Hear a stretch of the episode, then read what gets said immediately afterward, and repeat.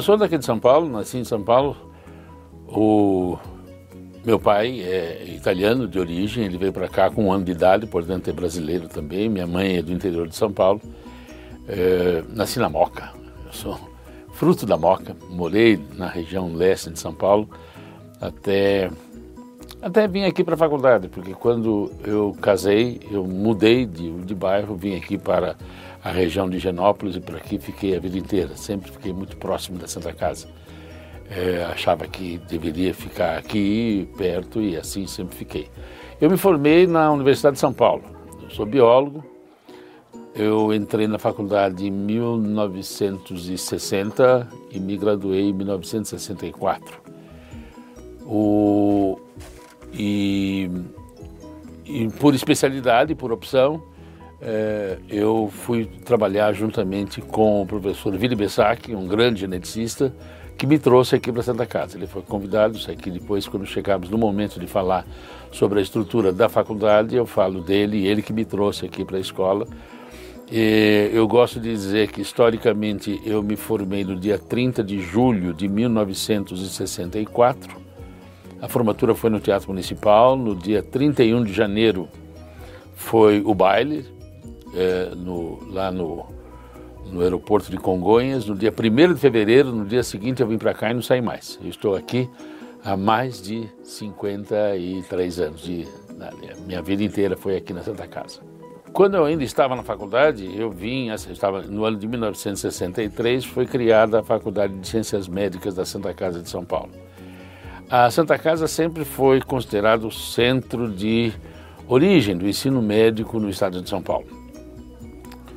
Aqui, em 1912, Arnaldo Vieira de Carvalho, que é o patrono da Fundação Mantenedora da Escola, criou a primeira escola médica de São Paulo. Nessa altura, São Paulo era pouco mais de uma aldeia, tinha pouco mais de 100 mil habitantes.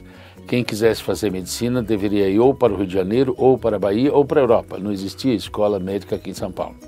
Mas existia ensino médico aqui em São Paulo, aqui na Santa Casa, que era o único hospital que existia na cidade é, médicos ou cirurgiões, já que eram duas profissões separadas, o indivíduo era médico, isto é, clínico, ou era cirurgião, isto é, ele operava.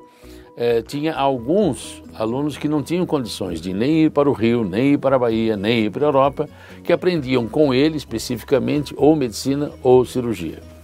Quando no começo dos 1900 Arnaldo Vieira de Carvalho foi nomeado diretor clínico do Hospital da Santa Casa de São Paulo. Ele formou-se em 88, 1888, no Rio de Janeiro. Formou-se na Europa, voltou para São Paulo e aqui em São Paulo ele veio para a Santa Casa como voluntário. E foi incumbido pelo presidente da província de São Paulo, que depois foi ser presidente do país, Rodrigues Alves, a organizar uma escola médica. Ele organizou a escola médica no formato que ele viu na Europa, os seis anos, como existe até hoje, parte dos cursos são cadeiras básicas de morfologia, histologia, citologia, fisiologia, as disciplinas básicas, para que depois, nos últimos anos, nos dois últimos anos, o indivíduo se especializasse ou em medicina ou em cirurgia. A escola saiu em 1912, começou a funcionar em 1913 e uh, as cadeiras básicas eram dispersas na cidade de São Paulo. Só as cadeiras clínicas, medicina e ou cirurgia eram ministradas aqui na Santa Casa. O Arnaldo Vieira de Carvalho entendeu rapidamente que precisava criar um prédio único para as cadeiras básicas e saiu o hospital lá na Avenida Doutor Arnaldo, que tem esse nome, em homenagem a ele. Não existia hospital de clínicas ainda no, naquele prédio. A clínica ainda era ministrada aqui na Santa Casa. Clínicos e cirurgiões aprendiam a parte prática da medicina aqui nos internatos. É, em 1945, terminou a construção do Hospital de Clínicas e, com isso, todos os alunos que existiam aqui na Santa Casa da Faculdade de Medicina, que agora já era Faculdade de Medicina da USP, se deslocaram lá para o Araçá, lá para a Avenida Doutor Arnaldo. Existiam alguns estudantes ainda aqui na Santa Casa, estudantes de medicina, porque em 1933 foi criada a Escola Paulista de Medicina. Enquanto não ficava pronto o Hospital São Paulo, na Vila Clementino, eles tinham as aulas de clínica, entre outros lugares, aqui também. Mas quando criou-se, inaugurou-se o Hospital São Paulo, eles foram embora também. partir de 1945, 46, 47, nesses três anos, os estudantes, tanto da Paulista como da Medicina, foram embora. E deixou de existir nos corredores da Santa Casa a figura do aluno e, obviamente, do professor também. Remanesceram na Santa Casa uma série de médicos que entenderam que existir estudante no hospital da dimensão é, da Santa Casa de São Paulo, com o potencial de ensino que ela existia, que ela possuía, é, era fundamental que tivesse ensino médico aqui. E alguns médicos encabeçaram este movimento. Dentre eles, o professor Nairo Trench, cirurgião de tórax, ele emitiu um memorial indicando a necessidade de criar uma escola médica aqui na Santa Casa, porque sem estudantes, sem professores, um hospital dessa dimensão iria se transformar rapidamente num, palavras dele, asilo de estropiados. O professor Oscar Monteiro de Barros, professor de clínica, disse a mesma coisa, que a Santa Casa precisava ter uma escola médica para, para movimentar melhor o hospital, para que o, o, o tratamento médico fosse mais humano. E mais um outro professor, professor Walter Edgar Maffei, patologista, sempre disse, desde o momento que para cá veio, em 1952, que o destino inequívoco da Santa Casa era sediar uma escola médica. Essas três vozes foram unidas e chegaram até o, o provedor da Santa Casa, que era o Dr. Cristiano Altenfelder Silva. E Cristiano é quem vai criar a escola. Essa escola ele queria que tivesse um, um caráter novo, diferente do que já existia em São Paulo. É, e para isso ele contou com a ajuda do presidente da Associação dos Médicos da Santa Casa, o Dr. Emílio Thier. O Dr. Emílio Thier constituiu uma comissão, o Conselho de Organização Científica, o COC, que organizou didaticamente a escola. E nessa organização, o Dr. Walter Edgar Maffei teve um papel muito importante no meu caso. Ele ia dar aula de patologia, patologista que era, no terceiro ano da faculdade. A faculdade começou em 63, ele iria dar aula a partir de 1965. Ele criou um departamento de ciências patológicas de uma maneira peculiar que não existia em nenhum outro lugar eh, nas escolas médicas. Centrando o departamento na disciplina patologia geral ou especial, ele cercou essa disciplina de quatro outras disciplinas que ele chamou de mecanismos de agressão.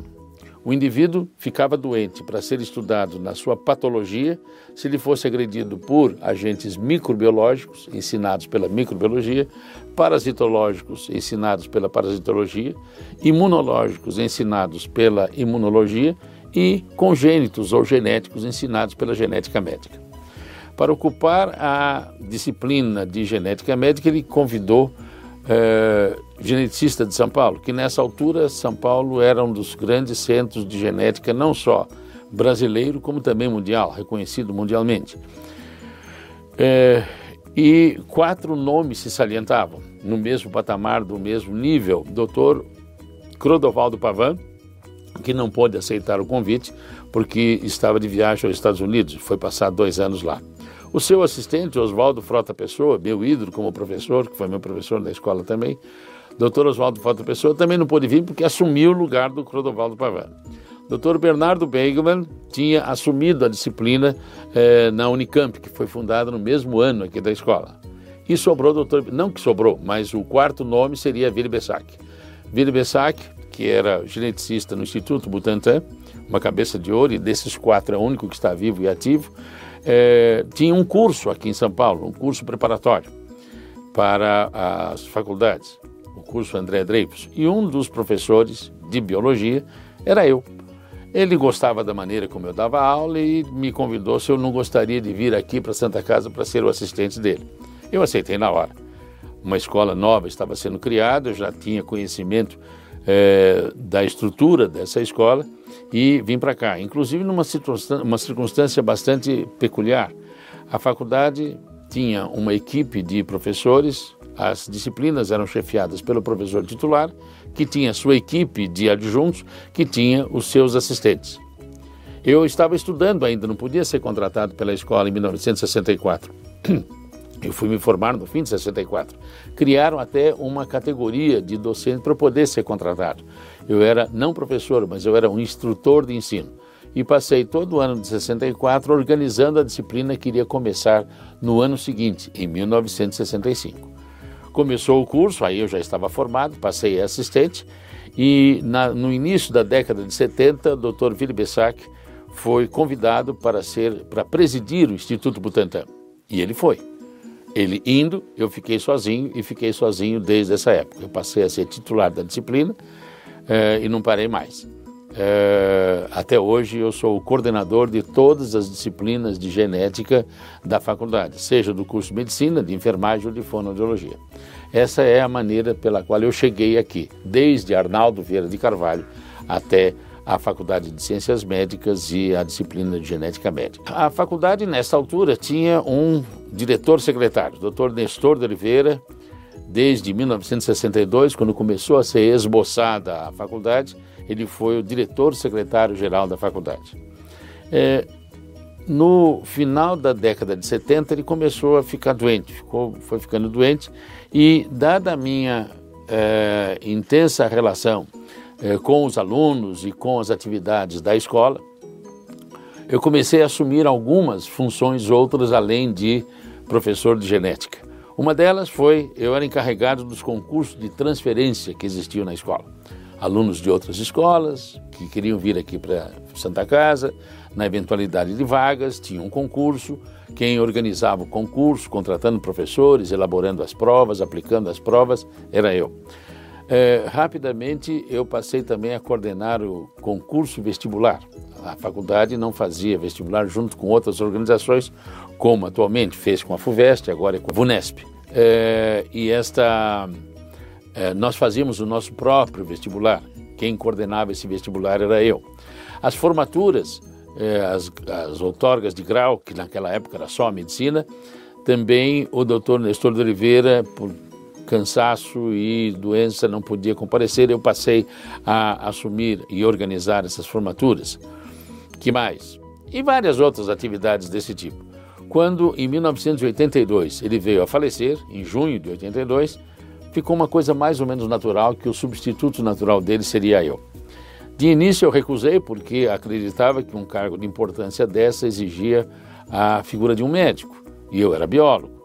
Mas os, uh, os mentores da faculdade, a fundação mantenedora, a diretoria de então, uh, disseram que não, que eu tinha toda a capacidade de fazer isso e fiquei nesta secretaria da faculdade até 2008. 2008, como disse um professor aqui da faculdade uma vez, Alípio Correia Neto, um grande professor que foi aposentado na USP quando completou 70 anos, ele disse para mim: "Eu saí da USP porque cometi a injúria de completar 70 anos. E quando eu fiz 70 anos, eu achei que também deveria dar lugar para outros mais jovens. Foi quando assumiu o Dr. Luiz eh, Henrique Amaral no meu lugar. No lugar eh, de exercer essas funções de diretoria da faculdade, eh, não obstante continuar organizando e coordenando as disciplinas de genética, eu fui nomeado ouvidor da faculdade pelas relações que eu tenho com os alunos e com os professores. E o ouvidor o que faz é isso, né, ouvir o que os outros têm para dizer, é, para indicar o que fazer. O ouvidor não resolve nada, ele apenas indica quem é que pode resolver e também fiquei encarregado de uma coisa que eu sempre gostei muito, da memória da escola. A faculdade nunca teve muita preocupação de guardar documentos, guardar fotografias, guardar coisas de importância e já tem mais de meio século de vida, isso já é história. E eu fui sempre juntando essas coisas: fotografias, dados, eh, relatórios, formaturas, nomes, gente que vai para o exterior, que volta, traz contribuições, obras que são escritas, e com isto eu fiquei também o encarregado da memória, que foi juntada naquilo que se, se convencionou chamar de coordenação de cultura. Eu sou o coordenador de cultura da escola. Todo mundo conhece, todo mundo já ouviu falar, todo mundo sabe sobre o Museu da Santa Casa.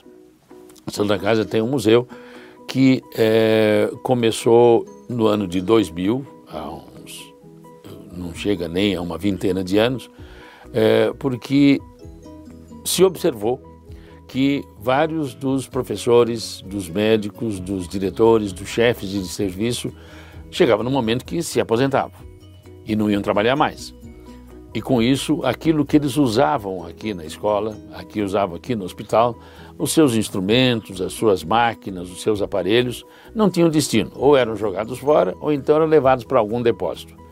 É, o provedor de então, o doutor Valdemar de Carvalho Pinto Filho, que foi um dos meus diretores, eu trabalhei como, é, com cinco diretores diferentes, é, ele resolveu resgatar este material reservar um espaço da provedoria para que isto fosse mostrado e demonstrado. Até então, em matéria de museu, o que a provedoria da Santa Casa tinha era uma pinacoteca de benfeitores, de ex-provedores, de coisa que vale, e aí em uma das salas começou a ser juntado este material. É, com o passar do tempo, o substituto Otávio de Mesquita Sampaio ampliou o museu, organizou o museu, convocou a presença de um dos mesários o engenheiro Veloso para ser o diretor do museu e ele foi sendo incrementado. Materiais cada vez mais preciosos foram sendo localizados até o ponto de se criar uma mordomia do museu, dada a importância que ele tinha. Ele veio a falecer, a vice-mordomo, a Jane Locke Arruda, me convocou como vice-mordomo. Então a gente começou a trabalhar nessas coisas de memória mexendo com essas coisas de memória, foi sendo incrementada em mim essa vontade de guardar cada vez mais essas coisas.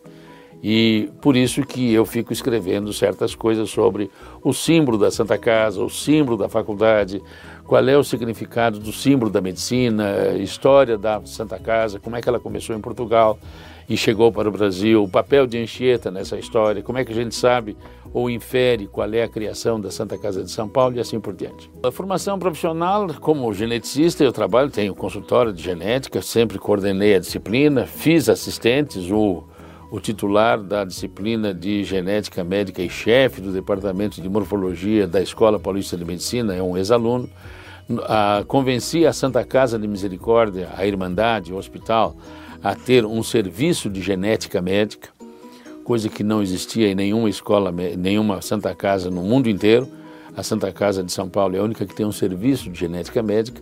Quem é, chefia este serviço de genética médica é uma ex-aluna nossa, para minha felicidade, uma afilhada. Eu fui patrono, da, da fui paraninfo da turma dela, a doutora Carla Frank Pinto. É, e, e, então, tecnicamente falando, a gente vai se promovendo à custa dos cursos que faz, das, das, uh, dos congressos que comparece, dos trabalhos científicos que escreve, que lê, que recebe, da bibliografia que consulta. Então, tecnicamente, a evolução vai sendo sentido da maneira como progridem eh, academicamente todos os docentes que exercem alguma atividade. Do ponto de vista cultural, isso é uma coisa que veio inerentemente. Eu não sei quem é que trouxe, de onde veio, talvez seja uma coisa genética, já que eu trabalho nisso. É, eu tenho tios que são artistas plásticos, que já falecidos, mas tem é, artistas plásticos com os quais eu convivi a minha vida inteira, é, é músicos que também trabalharam, músicos de concerto. Então, é, e, e nessa história toda, culturalmente falando, aconteceu logo no início da minha vida como chefe do departamento da disciplina uma circunstância que eu achei formidável. Eu sempre tinha, fiz um projeto de, uma vez formado, uma vez terminada a faculdade, eu iria dar no máximo 10 anos para poder visitar a Europa. Em 1968, vale dizer, quatro anos depois que isso aconteceu, a, uma turma da faculdade resolveu juntar as férias que tinha, é, que acumulou dos últimos anos da faculdade e iriam passar três meses na Europa. O Ministério da Educação autorizou, mas para tanto era necessário que um professor fosse junto para dar um certo aspecto mais ou menos cultural e científico a esses estudantes. Senão iam para lá passar o tempo nas praias, nos cassinos e coisa que vale. É, a turma concordou, então resolveram convidar um professor que os acompanhasse. O, o professor fui eu. Eu fui o companheiro da segunda turma da faculdade. Em gesto de agradecimento, é, eu disse para eles, me propus, porque isso foi feito com uma certa, é, um certo tempo prévio, que eu iria procurar dar a eles informações é, que facilitasse a vida deles passeando lá para a Europa. Não adianta ir no Louvre para ver a fotografia ou para ver a, a Vitória de Samotrace, a Mona Lisa ou coisa que vale. Não adianta ir no Museu Britânico para ver a, a, a, a Pedra de Roseta. Tinha que saber relações sobre essas coisas, saber quem veio antes, quem veio depois, e eu me propus a contar isso para eles na forma de um curso. Curso dito de uma maneira assim bem pedante. Eram informações para eles procurarem relações entre uma coisa e outra. As turmas subsequentes que foram fazendo também essas viagens, a terceira turma, a quarta turma e etc., pediram para que eu fizesse isso outra vez. Então ficou sendo meio caracterizado aqui na escola que quem tinha informação cultural para dar para aluno era eu. Sem informação absolutamente nenhuma, não obstante ter feito vários cursos eh, na, na, na na, no, no, Museu de Arte de São Paulo, no MASP, quando eu estive em Syracuse, num curso que eu fiz lá em Syracuse, eu passava mais tempo em Nova York, nos museus de Nova York, do que no laboratório de Syracuse. Então essas informações foram sendo acumuladas, eu fui juntando material para isso, é, e isso eu fazia com, muita, com muito prazer.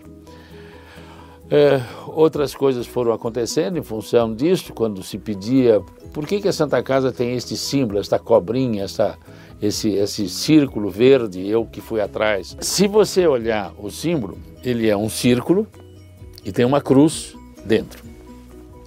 Hipócrates tinha como símbolo um bastão. E nesse bastão estava enrolado uma cobra. Essa é a maneira como ele é representado. Um bastão e uma cobra enrolada. Por que a cobra? A cobra tem um significado muito especial para a medicina, porque periodicamente a cobra abandona a pele velha e fica com uma pele novinha. Asclepio assumiu isso como um símbolo da medicina porque a função do médico é retirar a pele velha da doença e deixar o paciente com a pele nova da saúde. Nós tivemos aqui, logo no começo da faculdade, um arquiteto que organizou as estruturas velhas da Santa Casa para serem didáticas um arquiteto brilhante, Marcelo Kosciusko. O Marcelo foi o encarregado dos primeiros, eh, pelos primeiros diretores a fazer o logotipo da faculdade. Ele teve uma ideia brilhante. Olhando o bastão de Asclépio por cima, você vê um bastão, ou a secção do bastão, e a cobra enrolada. Só que a secção do bastão ele fez em formato de cruz. E a cobra que está em volta seria uma visão de topo do bastão de Hipócrates. Curiosamente, quando ele fez esse desenho, a cobra estava mais ou menos aberta e a cruz estava grudada é, na cobra. Nós estávamos nos anos de 1963, 64, 65, nós estávamos em plena redentora. No ano de 1967, esteve aqui uma comissão é, do governo militar dizendo que nós tínhamos que abandonar aquele símbolo. Imaginem um C com uma cruz grudada. Isso dava ideia exata da foice e o martelo, símbolo comunista. Então nós tínhamos que modificar aquele símbolo. Foi constituída uma comissão, eu fazia parte. Nós fizemos o quê? Fechamos a cobra, ela estava aberta, ficou fechada e a cruz ficou isolada. O que que existe a confusão entre o símbolo da medicina que é o bastão de Hipócrates com o caduceu do comércio. Lá vou eu procurar essas coisas, porque material eu tinha. Eu fui juntando essas coisas e isto foi ampliando este, essa moldura muito frágil de é, ter um, um acúmulo de informações que foram vindo, vieram vindo, foram se acumulando pela minha curiosidade natural. Tecnicamente, pelo que a gente aprendeu nos, nos congressos, nos cursos que fez aqui no Brasil ou fora e culturalmente falando por esta atividade. É, e finalmente por este a minha vida é, muito intensa com os estudantes, já que eu era secretário, eu os recebia quando eles entravam na faculdade, porque eu que fazia o vestibular, era eu quem os recebia no primeiro dia de aula e era eu também que os recepcionava no último dia de aula, porque como secretário eu os chamava para receber o diploma dos, dos diretores da faculdade. Então, como eu pegava do começo ao fim e no meio no curso de genética, eu acabei tendo um contato muito intenso com os alunos e eles sempre me procuraram para essas coisas todas. Eu não tenho mais ideia de quantos ex-alunos foram meus afiliados de casamento, quantos ex-alunos me convidaram para padrinho de seus filhos, mas é, uma, é um mundaréu pela, mas por essa atitude minha de amizade com eles e recíproca também. Mesmo não tendo ainda um diploma universitário, eu fui contratado como instrutor, como estudante, instrutor ainda, e isso para mim foi extremamente gratificante, quer dizer, confiaram no meu currículo. Seguinte foi quando eu passei já para assistente, uma vez formado. Entenderam que eu era capaz de assumir um cargo de professor, de docente da escola.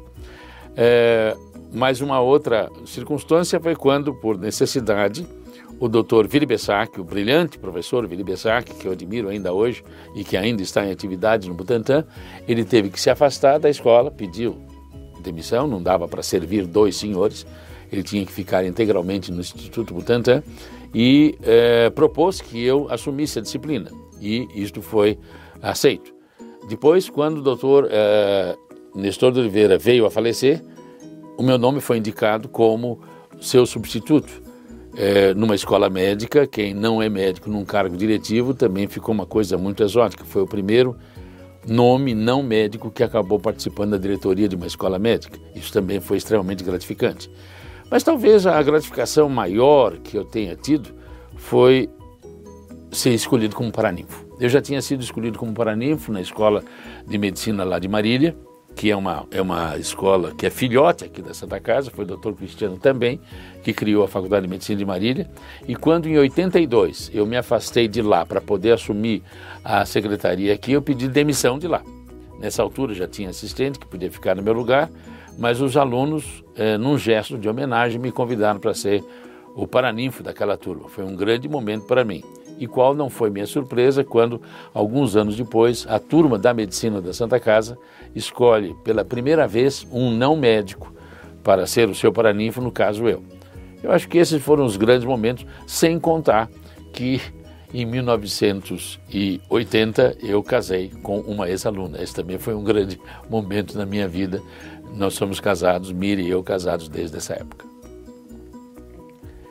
Agora, do ponto de vista profissional, eu só tive momentos de alegria, ex-alunos que acabam uh, colocando nas suas, nos seus currículos que foram meu aluno, que agradeceram o, o, o que, o que uh, eu propus a eles. Este professor, que é o titular da disciplina lá na Paulista de Medicina, é, no seu histórico escolar, ele começa dizendo: Eu estou aqui porque o Décio disse para mim, vai fazer genética porque você leva jeito. Então, é, essa, essa interferência na vida é, de profissionais, isso aí é a coisa mais gratificante que existe. Né? Não é o fato de assinar um papel que é o diploma dos alunos, é eles confiarem na minha assinatura. Né? Então, isso, isso é uma coisa fantástica. Mas o que caracteriza os estudantes da Santa Casa é esse é, é, esse gesto de se aproximar do paciente. Então, isto é, é uma coisa que a Santa Casa ensinou sempre. Desde as primeiras turmas, os alunos têm contato direto com estudantes. Vocês tiveram aqui dois ex-alunos da escola em entrevistas anteriores, ambos da quinta turma, ambos da turma da Miriam. Um deles foi o doutor Antônio Forte, que foi superintendente do hospital durante muito tempo, o outro é o doutor Sérgio Melhem, que é, é uma autoridade internacional sobre a medicina do sono, do sono e as intercorrências de um sono mal resolvido. É, todos eles, não obstante as suas especialidades, um é UTIsta e outro é especialista em sono, de qualquer maneira, ainda hoje, se aparece um paciente, eles querem ver o paciente primeiro. Né? Isso é o que caracteriza o estudante da Santa Casa. Isso todos eles têm, não há exceção. O aluno que se forma aqui na escola está pronto para enfrentar o paciente. Ele vai fazer residência, ele vai fazer especialização, ele vai fazer uma vida acadêmica, mas ele é, sabe que aquele indivíduo que foi procurá-lo está precisando dele, não de um dado laboratorial e não do resultado de uma reunião científica. A genética é uma ciência extremamente nova. A gente pode usar como parâmetro a quantidade de reportagens que sai nos jornais, nas revistas semanais, e nos programas de mídia, tipo Fantástico, tipo Globo Repórter, etc. A cada dia está saindo uma novidade, a cada dia está se descobrindo uma coisa nova, a cada dia uma fantasia que se fazia a respeito das doenças congênitas está sendo resolvida. Está cada vez mais a gente está chegando a resultados. Está longe ainda, nós temos quando o programa Genoma, que terminou no ano de 2001, onde foi identificado toda a substância genética da espécie humana, todo o DNA da espécie humana, teve um monte de frase aí que foi de uma, de uma impropriedade muito grande. O presidente dos Estados Unidos, que não era lá muito brilhante nessa, nessa matéria, disse que agora, com o conhecimento disto, câncer não vai deixar de ser apenas uma, é, uma, uma, um, um sinal, é, é, uma, uma, uma coisa lá do, do, do, do da estratosfera, uma, tem uma, como é que fala, uma, uma, um símbolo lá do, do, câncer. Um outro disse que, é, um outro primeiro-ministro, inclusive da Inglaterra, disse que a, o programa Genoma é, era a coisa mais importante que tinha acontecido na ciência desde a invenção dos antibióticos. Muito pelo contrário. O programa Genoma apenas o que fez foi o que muito bem disse o nosso professor de neurologia, o professor Wilson Lissambito nós acabamos de dar o primeiro passo de um caminho de muitas léguas. Então, isto é um começo de poder resolver as coisas. Recentemente, a mídia informou uma coisa que sempre a genética imaginou que seria capaz de fazer. Se o indivíduo tem uma doença genética, é porque ele tem um gene anômalo, ele tem um DNA errado. Esse DNA errado, mais cedo ou mais tarde, vai ser corrigido. Recentemente se corrigiu um deste aí. Inventou-se um sistema pelo qual se corta o gene anômalo e o indivíduo deixa de apresentar a doença nos seus descendentes. Então, a cada dia, coisas novas são descobertas. Esta é a mais recente. É a coisa que sempre se almejou fazer desde quando, em 1953, dois pesquisadores, um americano e um inglês, descobriram a estrutura do DNA, do gene sabendo-se que um dia aquilo que está errado poderia ser consertado. Mas isso ainda é um caminho de muitas léguas. Consertar um erro genético, você consegue tratar. A doença genética não é curada, você pode tratar. O que precisa ser feito é evitar que ela aconteça. Aí entra em cena um aconselhamento genético, evitando com que casais de risco tenham filhos ou mais filhos e assim por diante. Esses trabalhos todos que a gente faz ao ensinar os alunos é sempre nesse sentido. Prepare-se, porque quando vocês se formarem, já que eu dou aula no primeiro ano, daqui a 5, 6 anos, esses alunos terão muito mais armas para a especialidade poder resolver problemas. Mas estejam sempre, estejam sempre atentos, porque isso mais cedo ou mais tarde vai acontecer. A faculdade, eu acredito que ela não vai mudar no seu espírito geral. Nós tivemos uma recente visita do Ministério da Educação e na apresentação para esta comissão de três professores, dois do Rio Grande do Sul e um do Paraná, eh, ele apresentou para eles a escola na primeira reunião que tivemos. E no resumo final de tudo aquilo que ele apresentou, das enfermarias, da estrutura, do plano institucional que a faculdade criou, disse para eles: Nós somos isto. Né? É, que é essa postura de dar ao estudante todos os elementos suficientes necessários para ter este contato com o paciente, ter essa tranquilidade de atingir o paciente. Nós não vamos mudar isso, vai mudar a quantidade de informações que a gente vai ter, pelo aprimoramento da, da, dos exames laboratoriais, pelo aprimoramento da, dos mecanismos todos de uma propedêutica que vai ficar cada vez mais bem armada, para que os diagnósticos sejam cada vez mais precisos, para que as cirurgias sejam cada vez mais eficientes. Nós tivemos épocas, quando eu entrei aqui na faculdade, era muito pode ser uma coisa piegas o que eu vou dizer, professores de dizendo: Acabei de sair do centro cirúrgico, fiz uma cirurgia magnífica, fantástica. O paciente morreu, mas a cirurgia foi maravilhosa. Hoje em dia, os professores dizem: Eu fiz uma excelente cirurgia e o paciente vai ter uma vida bem melhor daqui para frente. As coisas mudam. Em 50, em meio século, as coisas mudam e neste meio século a gente está vendo isso cada vez mais, com muito mais frequência eu estive na inauguração da toca. A toca ficava no corredor, que a gente chama no, no corredor, que agora não existe mais, aquele corredorzão todo lá. É, logo que a faculdade foi criada, precisava haver um centro de recreação para os estudantes. E o arquiteto, aquele arquiteto que eu contei para vocês, que criou o símbolo baseado no bastão de Asclépio, ele usou um certo setor que saía para um dos espaços é, da estrutura da Santa Casa, que ela é feita toda em, em, em fatias, em, em, em blocos, e num desses blocos abria-se para um espaço vazio e com isso ali se criou uma cantina. Fazia-se sanduíche, fazia-se cafezinho, vendia-se guaraná e nada além disso, mas virou o centro de convivência de todos os alunos. A toca ficou sendo o ponto de reunião. Vamos encontrar na toca. Onde é que você está? No fim da aula, vai lá na toca, eu estou lá. É, onde é que eu, eu vou deixei o livro que você me emprestou na toca? Pega lá na toca e assim por diante. É, isso existe desde 1963. Logo no comecinho da faculdade ela existe. Quando eu vim aqui pra, em 64, a toca já estava em franco funcionamento. Ela funcionou até a inauguração a inauguração do novo prédio, onde ela foi ampliada é, e ficou agora um centro bem maior, de convivência maior. Mas, inclusive, quando os alunos se reúnem comemorando 30, 35, 40, 50 anos de formatura, é na toca que eles se reúnem, na toca nova. Mas a ideia é reunir-se na toca pela lembrança da velha toca que funcionou por mais de 40 anos. Foi lá que eu fiz muito almoço, foi lá que eu fiz muito lanche, foi lá que eu encontrava a doutora Miriam Moreira Brambila, que hoje se chama Miriam Moreira Brambila Altimari, para antes de nós casarmos. Ali era o nosso ponto de encontro. Ali é que tudo acontecia. Né?